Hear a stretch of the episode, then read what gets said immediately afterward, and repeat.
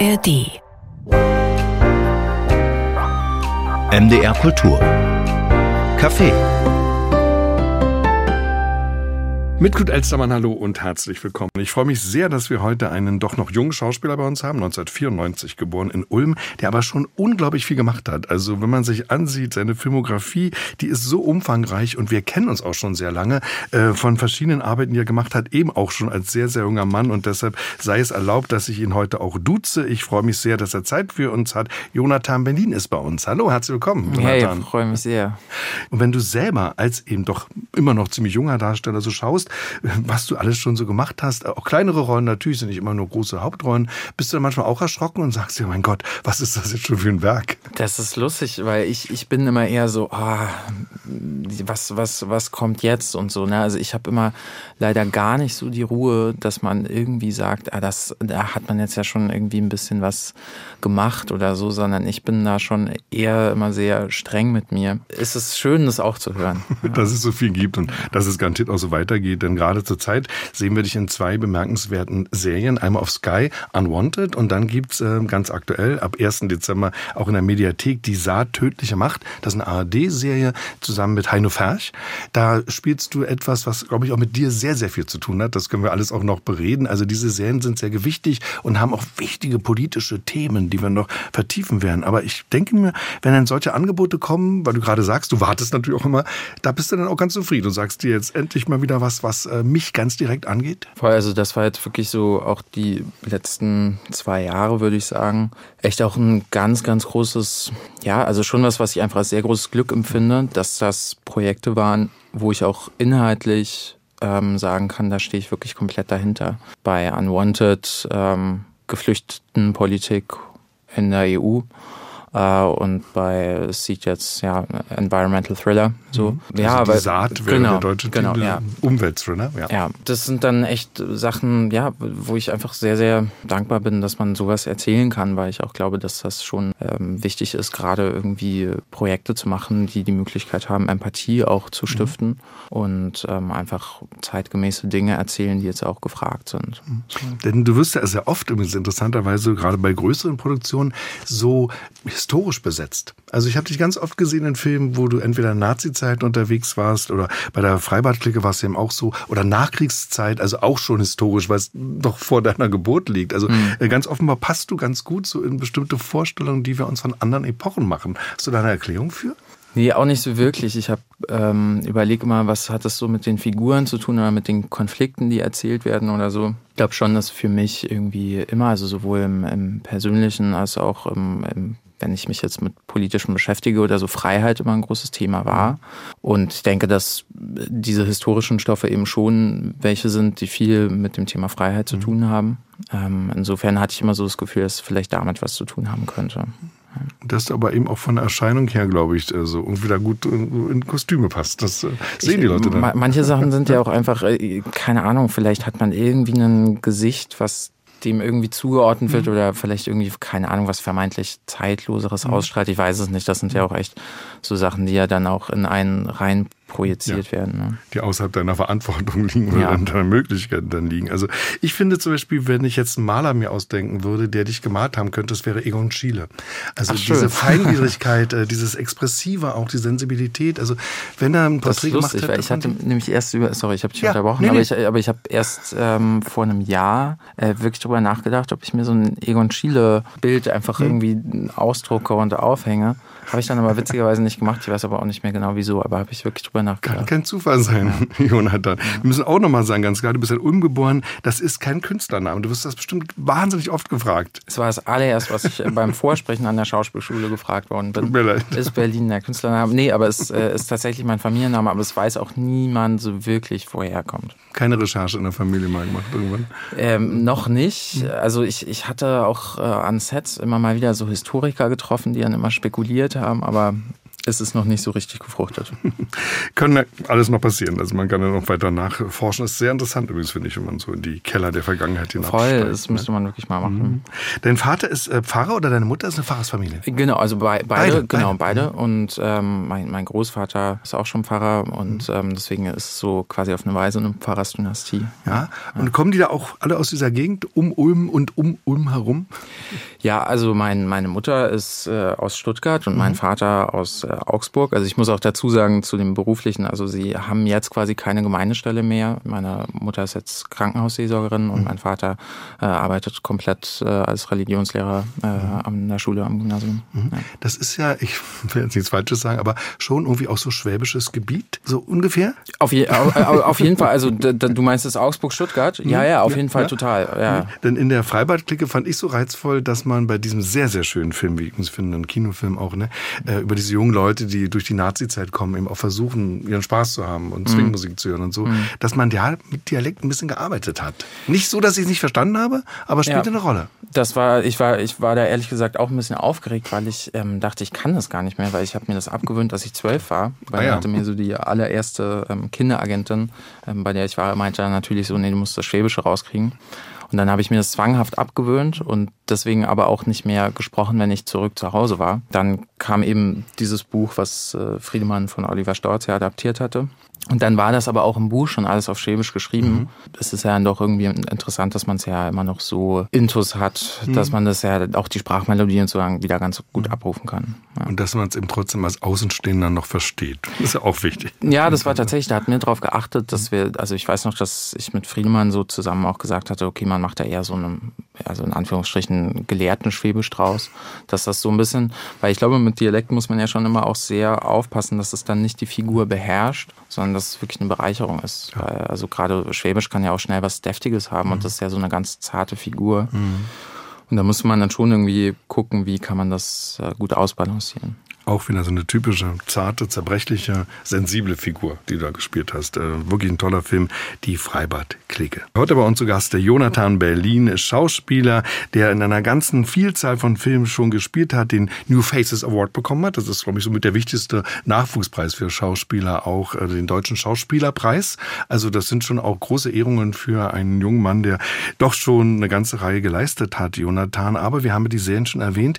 Äh, das sind jetzt schon nochmal, finde ich, auch in diesem diesem ganz großen Bouquet von den Dingen, die du gemacht hast, das sind schon nochmal gewichtige Serien. Und die Saat zum Beispiel, Tödliche Macht, Unterzeile, damit auch jeder weiß, da geht's richtig um große Beträge. Da spielst du mit Heino Fersch zusammen, was ich wieder ganz witzig finde, weil er spielt ja so dein Onkel, der dich sehr liebt und ein Ersatzvater vielleicht auch ist. Mit dem mhm. hast du auch schon mal gespielt und da mhm. war es dann sogar eine Affäre. Mhm. Also es gab durchaus schon mal ein Verhältnis gewissermaßen, zumindest so im Film mit ihm. Hast du da auch dran gedacht, ein bisschen? Ein Strich hast du damals gespielt, ne? Der, genau, das war, das war in, der, in derselben Regie, also auch von Alexander Dierbach. Genau, insofern, insofern kannten wir uns, aber irgendwie, das hatte sich für mich tatsächlich irgendwie, da hatte ich inhaltlich sehr getrennt oder ja. ad, ad, acta gelegt, aber es ist, äh, ist auf jeden Fall immer gut, wenn man sich davor schon mal arbeitstechnisch so begegnet ist. Helen Dorn war das, glaube genau. ich. Das, äh, dieser Serie war das, genau. ne? eine Serienrolle. Hier spielt Hanno Fersch ganz eindeutig die Hauptrolle. Mhm. Und zwar, ich musste immer wieder so dran denken, er wird ja oft so der ja, deutsche Bruce Willis genannt. Er wird ihm immer ähnlicher, das stimmt, aber vielleicht nicht in der Spielweise.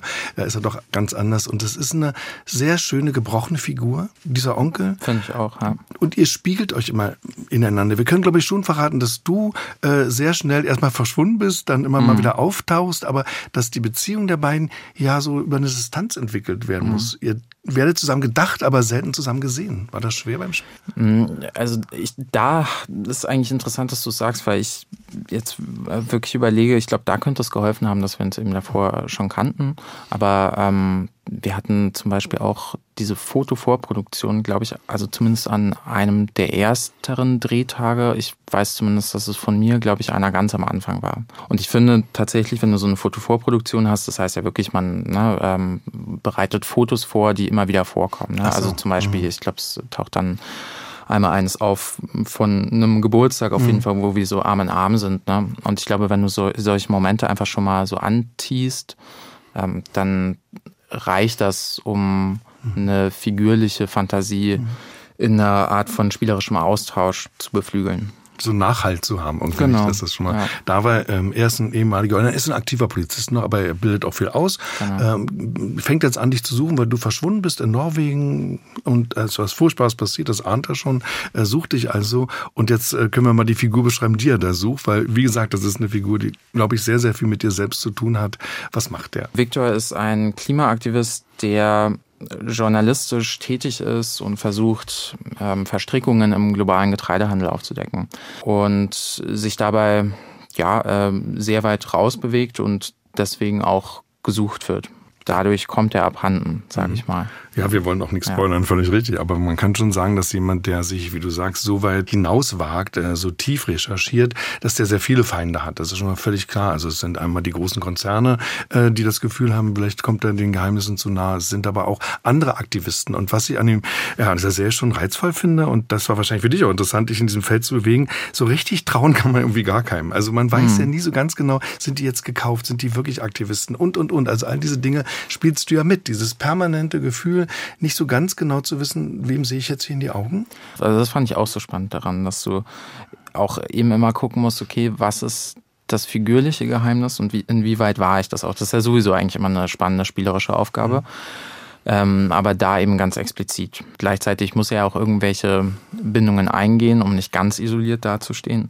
Das fand ich auch wirklich bei den Büchern so gut, dass es, dass es so verschachtelt und so komplex auch sich mhm. wirklich da in das große Ganze rauswagt. Ne? Also es spielt ja zwischen Brüssel, Spitzbergen und München und äh, einerseits dem politischen Betrieb in Brüssel da ganz mhm. gut unter die Lupe nimmt, ähm, aber eben zum Beispiel auch den, ja, was, was heißt es für Klimaaktivistinnen, wirklich äh, so ein Risiko einzugehen? Weil ich meine, also jetzt vor zwei Tagen ist in Panama sind erst wieder zwei Aktivistinnen von einem Anwalt erschossen worden bei einer Sitzblockade und das ist ja kein abstrakter, es ist ja nichts Abstraktes, sondern das äh, passiert ja einfach. Und es geht ja um die großen Fragen, also auch Brüssel, da gibt es eine Politikerin, Friederike mhm. Becht spielt sie sehr schön, finde ich mhm, übrigens, und äh, ganz unsicher auch immer so Tasten, ne? also in diesem Betrieb da plötzlich. Mhm. Immer die große Frage, die dich wahrscheinlich auch im Leben beschäftigt, künstlerisch und menschlich, welche Kompromisse gehe ich ein? Bin ich ein Idealist? Mache ich mich dann lächerlich in so einem System? Oder bin ich nicht genau derjenige, den wir alle brauchen? Ja, voll. Also das habe ich mich für die Figur auch irgendwie immer wieder gefragt, aber es ist eben auch wirklich was, was mich privat auch sehr beschäftigt. Und ich glaube, dass wir uns schon in Zeiten befinden, wo man auch jetzt als Spieler, finde ich, schon eine gewisse Verantwortung hat, sich diese Fragen auf jeden Fall sehr bewusst zu stellen ähm, und sich auch zu verhalten mhm. zu Themen. Und jetzt gerade was das mm, Thema von Klimakrise angeht, es ist halt einfach so, naja, also wir können halt nur Filme machen, wenn es irgendwie eine Welt gibt dafür. Und ähm, da setzen wir halt einfach gerade sehr viel aufs Spiel und deswegen, ja. Du bist eben auch selber aktiv fürs Klima, setzt dich da mal wieder ein. Also insofern hat man dir die Rolle vielleicht sogar ein bisschen auf den Leib geschrieben oder zumindest schneller dich gedacht, vermutlich. Also ich war sehr dankbar, dass Stephanie Puhlmann, die Casterin, mhm. äh, mit Alex Dierbach, dem Regisseur zusammen, den ich eben auch von Tannbach schon kannte und mhm. eben Helen Dorn zum Beispiel, dass die mir das anvertraut haben, weil das eben, ja, das ist schon irgendwie nicht so oft, dass man sich in solchen Gefielen dann auch auf Englisch und so aufhalten kann. Es war eine deutsch-norwegische Co-Produktion. Und das war irgendwie eine ganz bereichernde Arbeit, wirklich. Ich kann mir auch vorstellen, bei so einer Figur besteht immer eine große Gefahr. Ich denke, der bist du nicht erlegen, aber es könnte natürlich auch sehr selbstgerecht sein. Also er ist natürlich unsere mhm. Identifikationsfigur. Es geht um ihn, man sucht ihn, man erlebt ihn, er ist sympathisch, ist engagiert und es könnte ganz schnell der sein, der alle anderen so vorführt. Ja. Ähm, der Gefahr warst du dir auch bewusst? Das, das, das hatte ich da, glaube ich, schon mitgedacht ähm, oder versucht mitzudenken. Ähm, aber ich ich weiß auch nicht. Ich glaube, vielleicht muss man halt wirklich die Figur in allen Widersprüchen auch einfach immer ernst nehmen.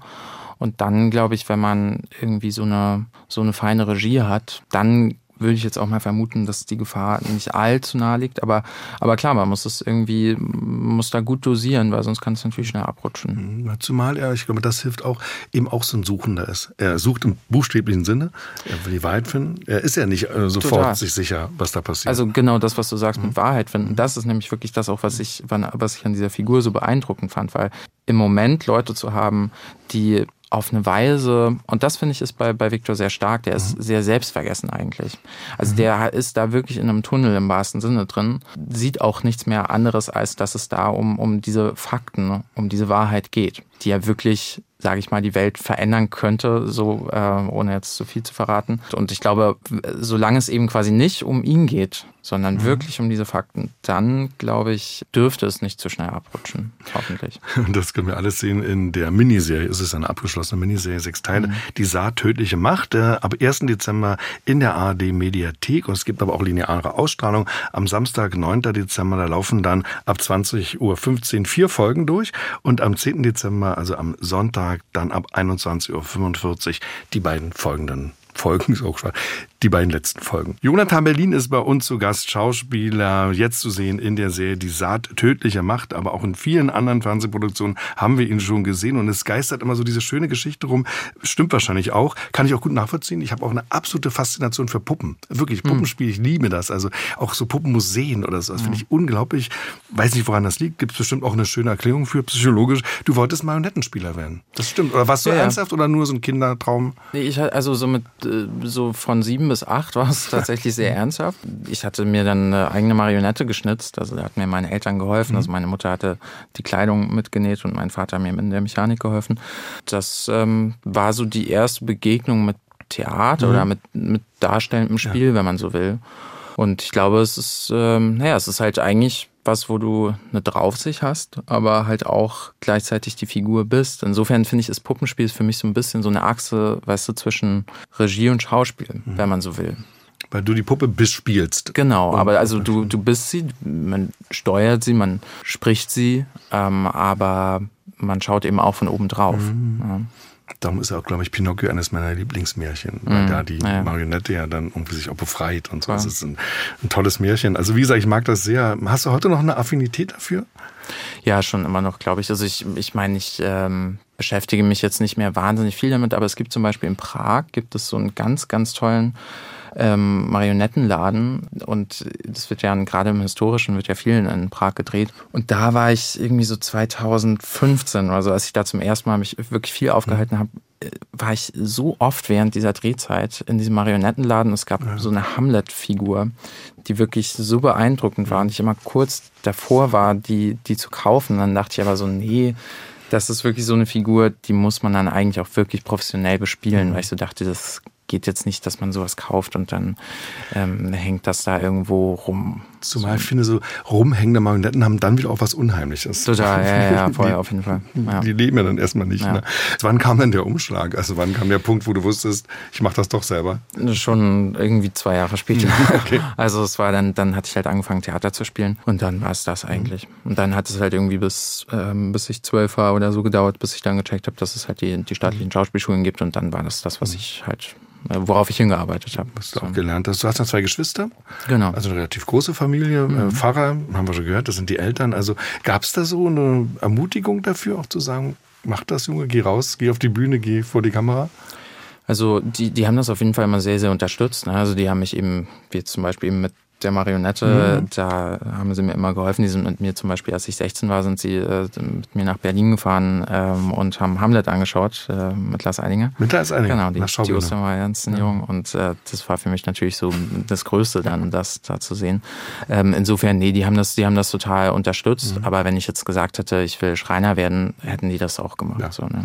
Das hast du gerade Lars Eidinger genannt. Mhm. Ein genialer Schauspieler, ein mhm. exzessiver, sich selbst veräußernder, vielleicht auch verbrennender Schauspieler. Ich ich würde sagen, du bist ein etwas anderer Typ. Wahrscheinlich schon, ja. Also es, es ist eigentlich, also ich meine, ja doch, also ich, ja, natürlich bin ich irgendwie so ganz, bin ich bestimmt sehr zurückhaltend oder sensibel oder so.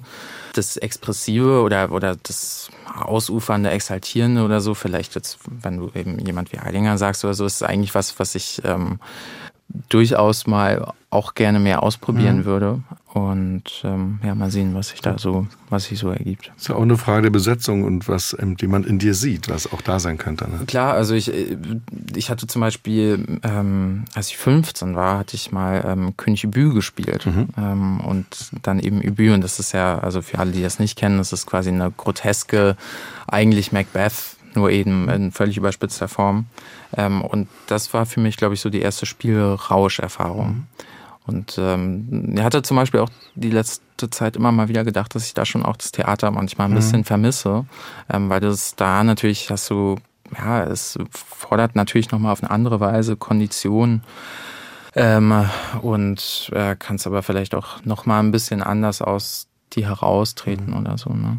Kann, wie gesagt, alles ja noch passieren. Äh, du hast ähm, in vielen wichtigen Figuren, finde ich, auch gezeigt, äh, so inneren Widerspruch. Also ich glaube, das liegt ja auch sehr. Eine Figur, die ja gar nicht so einfach festzulegen ist. Hier bei Die Saat ist es etwas anders, weil das mhm. ist schon auch ein, irgendwie ein sympathischer Held, nicht, der uns äh, mitnimmt. Aber ich denke an so eine wunderbaren Arbeiten wie Tannbach. Genau, es sind ja zwei Staffeln und ja, so war es, genau. genau, genau ja. Und da hast du ja jemand gespielt, der wirklich nun ganz tief zerrissen ist. Vielleicht kannst du mal sagen, was an dieser Figur auch für dich so reizvoll war. Also ähm, in den in der ersten Staffel, ähm, naja, muss er eigentlich von, von einer Ideologie befreit werden, die ihn halt in den Tod geführt hätte.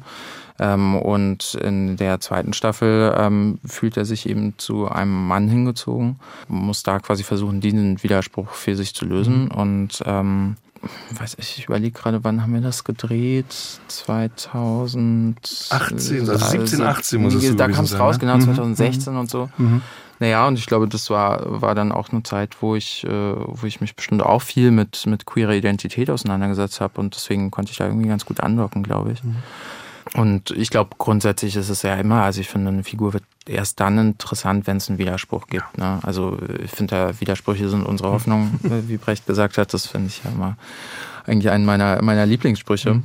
Und finde ich übrigens auch was, was für eigentlich gerade jetzt auch die Zeit irgendwie was sein könnte, woran man sich hält, dass man eben da nicht an einem verzweifelt, was gerade ähm, an so scheinbar unüberbrückbaren Widerständen im Raum steht, sondern dass man da irgendwie auch versuchen kann, das aufzunehmen vielleicht. Auch auszuhalten vielleicht, ne? dass man ja, total. erträgt, dass total. die Welt widersprüchlich ja. ist. Voll. Und ich glaube, und, und das ist auch wirklich was, wo ich dann, ja, wenn du jetzt sagst, Widersprüche innerhalb von Figuren, wo ich auch immer wieder die Hoffnung habe, dass das einfach was, was wir machen oder das Spielen oder das Filme machen insgesamt, dass das dann eben auch was ist, was ähm, einen im Persönlichen und Empathischen dann dahin führen kann, dass man da andere Perspektiven versteht. Jonathan Berlin, der Schauspieler, einige Rollen haben wir hier schon genannt, ist aber auch ein sehr aktiver Mensch, das haben wir schon gesagt, wenn es um Umweltschutz geht, aber eben auch wenn es um die Rechte von queeren Menschen geht. Und da ist dein Name auch in aller Munde gewesen. Äh, vor zwei Jahren war das etwa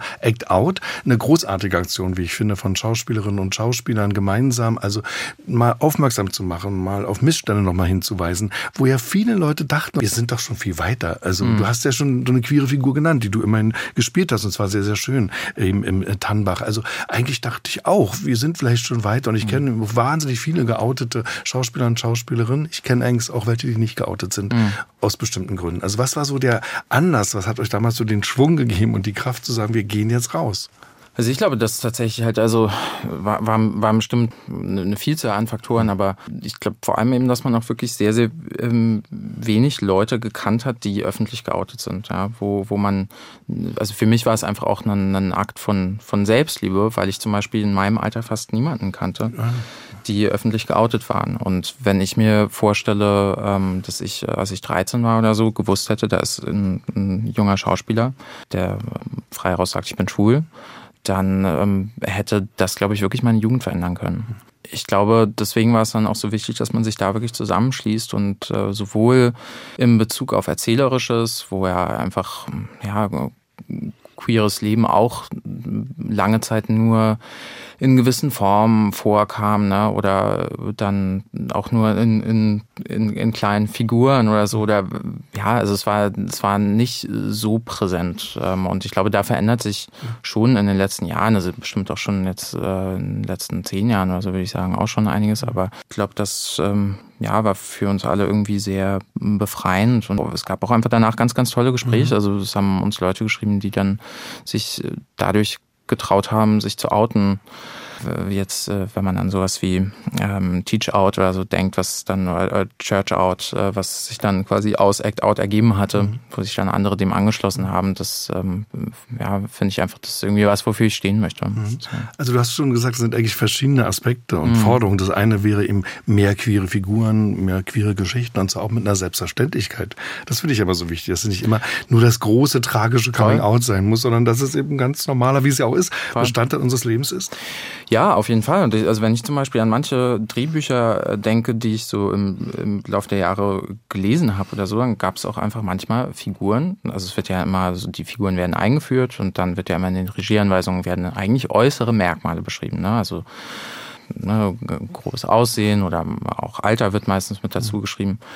Dann ähm, stand aber manchmal mit dabei schwul. Und dann dachte ich immer so, da steht doch auch nicht hetero dabei. Mhm. Ne? Also so, ich glaube auch, da ist sich dann Tannbach, da, dass da die Figur queer geworden ist, da ähm, hatte ich dann auch manchmal von, von Leuten gehört, ja, jetzt musst du aber auch aufpassen, dass du nicht zu viele schwule Figuren mhm. spielst. Dann denke ich so, ich wähle doch nicht meine, meine Figur aus aufgrund der sexuellen Orientierung mhm. oder der sexuellen Identität, so, sondern das ähm, muss doch muss doch einfach viel, viel komplexer sein als das. Weil es würde einem ja auch niemand sagen, ah, jetzt hast du aber schon die fünfte Hetero-Figur hintereinander gespielt, äh, jetzt geht das aber nicht mehr so. Ne? Also ich würde mir zum Beispiel, ich hätte, hätte unglaubliche Lust auf einen, auf einen ganz kleinen queeren Film, auf eine kleine queere Liebesgeschichte, wo es eben auch mit einer Selbstverständlichkeit erzählt wird oder einer Komplexität auf jeden Fall. Mhm.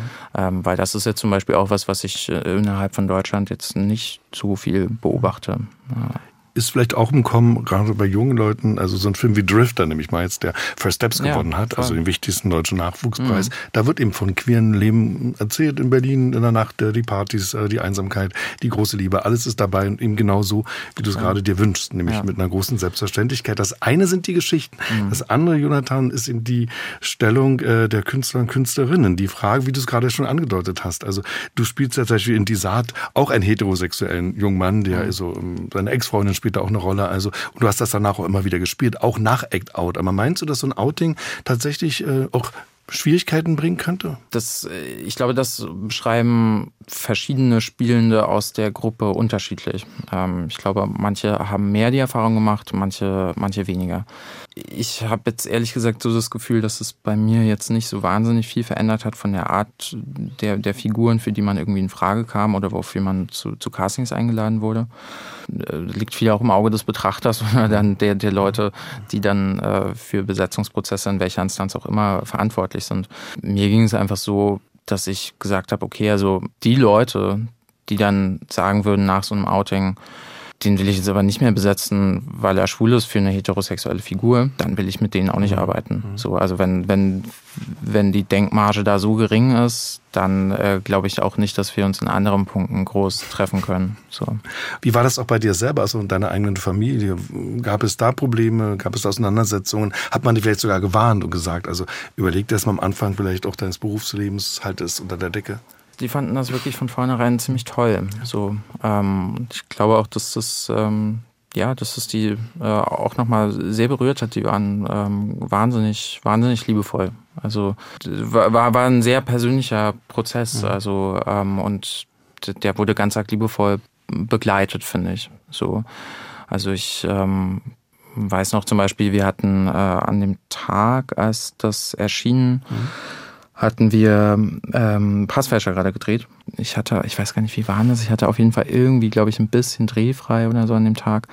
Ähm, und das war, wir hatten da in München gedreht und meine Eltern äh, hatten mich dann nochmal besucht und wir ähm, hatten einen Spaziergang gemacht. Meine Mutter hatte dann sehr, sehr liebevollen Kuchen gebacken. Mhm. Äh, und ähm, ja, also wie, äh, also und, und zwar einen Kuchen, den, den ich früher immer zum Geburtstag bekommen hatte. Und das ist quasi wie so ein auch nochmal eine Art von mhm. Geburt ist. Und das ja. fand ich unglaublich rührend und äh, äh liebevoll. Ja. Passfälscher, auch ein ganz wichtiger Film 2022 bei der Berlinale lief der.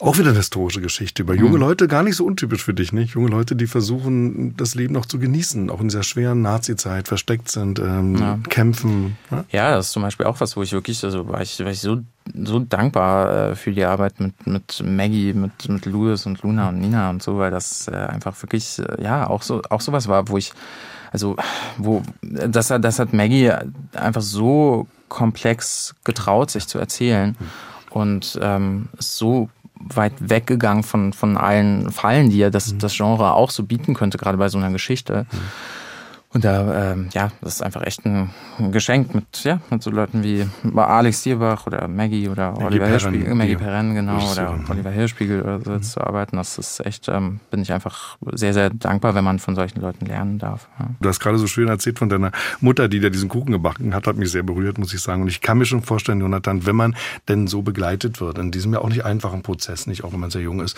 ähm, dem Coming Out, äh, zu sich selbst zu stehen, dann ist natürlich so eine Wärme und so eine Zuwendung auch eine ganz wichtige Kraftquelle. Wenn du auch in die Öffentlichkeit gehst, eben mit solchen Aktionen wie Act Out, äh, wenn du dich einsetzt, dann hat man das ja im Hinterkopf irgendwie oder man, man spürt vielleicht sogar noch nach so vielen mhm. Jahren diese Kraft.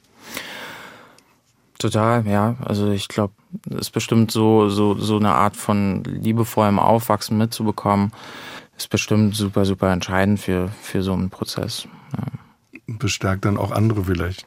Also dass du die Kraft hast, anderen auch zu helfen. Ja, voll. Also ich glaube, das, das, das ist so ein bisschen eben das, was ich, ja, was ich versucht hatte, ein Teil davon zu sein. Eben, wie gesagt, so was, also wenn ich jetzt zum Beispiel an so Serien wie Heartstopper denke auf, auf Netflix, ne, das ist ja was, wo ich auch sagen würde, das hätte meine Teenagerzeit massiv verändert. Das hätte ich mir mhm. immer gewünscht. Ne? ja, insofern, was ich da auch meinte mit, dass das, das Act Out da auch für mich ein, ein Akt von Selbstliebe war, mhm ist dann aber eben auch, ja, also ein Akt von Selbstliebe in Bezug auf das jüngere Ich. Mhm. Hast du sehr schön gesagt und das taucht dann auch wieder auf sozusagen. Wie wir wahrscheinlich uns immer so vorstellen als Schauspieler und Schauspielerin, oft eben aus diesem früheren Ich, wie du sagst, schöpfen, dass man es hervorholt.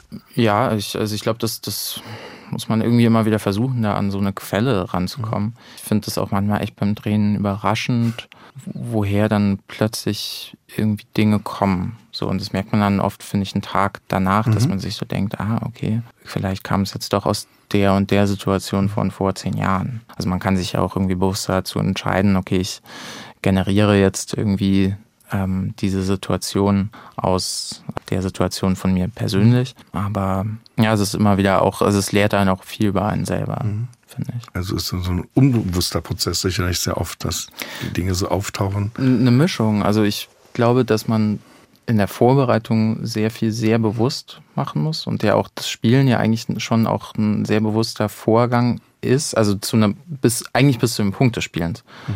Am Punktespielen muss uns dann natürlich, wenn es geht, schon wieder unbewusst sein. Aber das ist ja dann eigentlich das, das Schöne, was dann ja auch nur manchmal passiert, was dann ja auch so bereichernd ist, wenn dann aus der Vorbereitung heraus oder im, im Zusammenspiel mit KollegInnen dann eben sowas, sowas entsteht, von dem man noch gar keine Ahnung hatte. Und manchmal kommt ja dann die Figur auf, auf eine Seite, die man ja noch nicht für möglich gehalten hatte.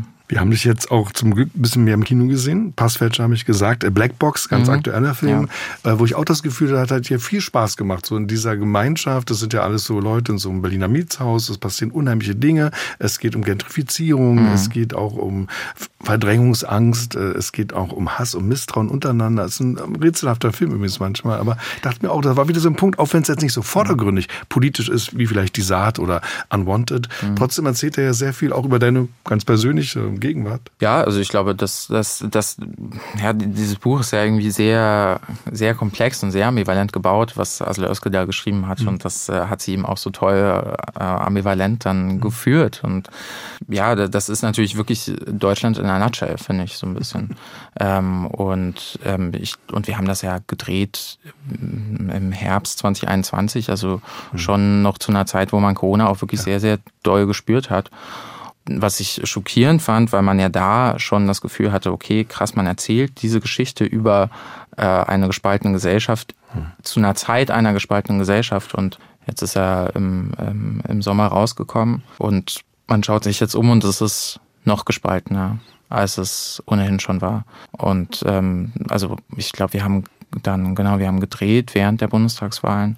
Naja, und wenn man sich jetzt anschaut, äh, wie die AfD-Ergebnisse sind, dann ist das schon äh, ganz schön schockierend. Und insofern finde ich das dann schon auch manchmal äh, erschreckend, wie solche Filme dann doch auch eine, eine Zeit ähm, bewusster oder unbewusster vorhersagen was Prophetisches irgendwie. Übrigens war der Hauptdarsteller äh, Felix Kramer vor kurzem auch in dieser Sendung. Wir haben ja, ausführlich ja, ja. viel über diesen Film auch gesprochen. Wenn du jetzt ähm, dir mal so eine Rolle ansiehst, wie die Saat oder Unwanted, du hast es ja eben schon gesagt, also geht es um Geflüchtete, deine Figur ist auch wieder eine ambivalente Figur, auch mit einem vielleicht uneingestandenen Begehren, mhm. gleichzeitig aber auch mit so einem erwachenden politischen Bewusstsein. Dann hast du gerade eben äh, Black Box erwähnt. Glaubst du dann mal im ganz einfachen Sinne daran, dass eben doch Kunst äh, Dinge doch bewegen kann? Du hast vorhin von Hoffnung auch gesprochen. Wenn man es nicht glauben würde, könnte man es vielleicht auch gar nicht mehr machen.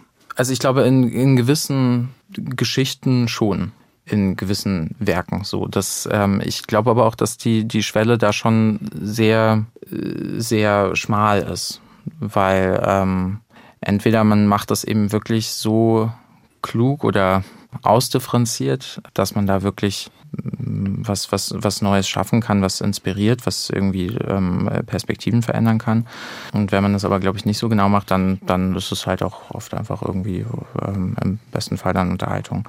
Und deswegen finde ich schon, dass wir uns da gerade sehr, sehr ermahnen müssen zu, aber ich ähm, habe schon die sehr, sehr große Hoffnung, dass es Dinge verändern kann. Ähm, also ich glaube, dass so eine Serie wie Unwanted, zum Beispiel einen größeren Beitrag leisten kann, als sich jetzt diverse Talkshows mhm. anzuschauen, weil da eigentlich halt nur gegeneinander, also es wird ganz, ganz viel gegeneinander gefeuert. Mhm. So, ne?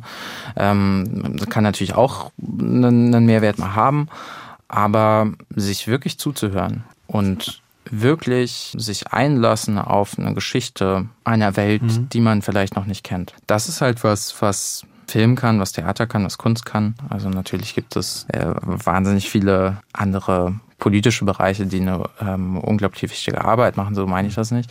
Aber das, das ist, glaube ich, ein Fund von der Kunst. Mhm. So.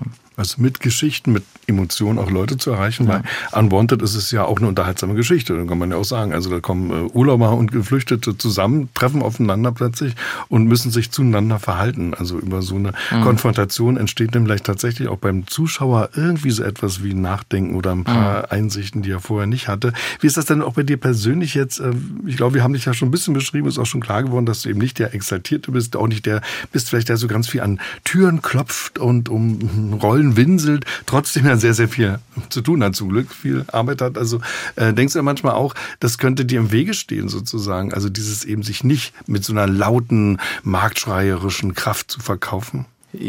Ja, also ich denke da schon irgendwie immer wieder drüber nach, ähm, weil man sich ja dann irgendwie doch viel so hin und her reflektiert. Aber ich glaube, es passt halt einfach nicht zu mir. So. Und ich hoffe mal drauf, dass das dann auch genügt, sozusagen, dass man einfach sich da selber treu bleibt. Klar, bestimmt bin ich da mal sehr zurückhaltend. Vielleicht kann man sich da auch mal was von anderen Kolleginnen abschauen oder so, die das anders machen. Aber ich glaube, für mich ist immer das Wichtigste, dass ich so erstmal bei mir bleibe.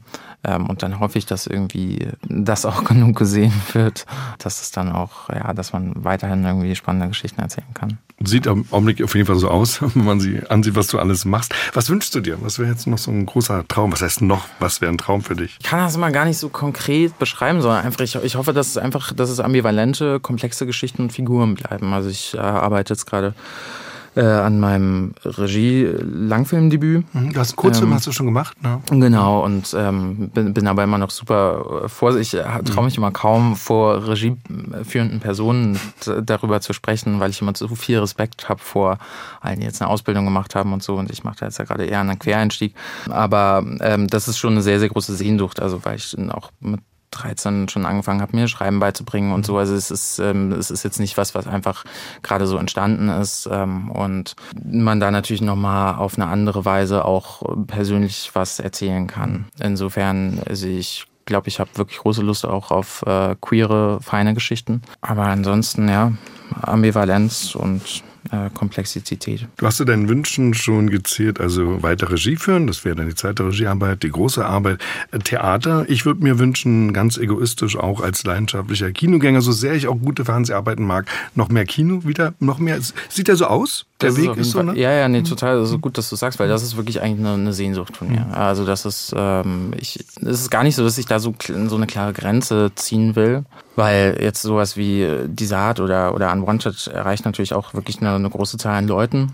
was im Kino ja einfach ähm, formgemäß schwieriger ist. Ähm, aber das Kino ist halt schon einfach so ein Sehnsuchtsort. Also ich gehe so viel ins Kino, ich schaue eigentlich alles nur auf groß. Ähm, mhm. Also ähm, und ja, das ist einfach, ich glaube, dieses Erlebnis, dass man da zusammen sich reinsetzt und zusammen einer Geschichte folgt. Das kann halt nur das Kino. Und das ist natürlich auch einfach, ähm, lässt natürlich auch schon nochmal andere Formen zu. Aber eben gerade auf dieser großen Leinwand gilt das, was du übrigens ja mehrfach gesagt hast im Verlauf dieser Sendung, nämlich dieser große Wunsch und der Wille und aber auch das Vermögen, sich selbst treu zu bleiben. Das mhm. ist das Entscheidende, denke ich mir, äh, wenn man spielt. Und das machst du mit großem Erfolg und auch weiterhin. Ich danke dir ganz herzlich. Schön, dass du bei uns warst. Danke dir auch. Jonathan Berlin war bei uns zu Gast. Die Saat ab 1. Dezember in der AD Mediathek. Alle unsere Gespräche finden Sie auf mdrkultur.de und in der ARD Audiothek.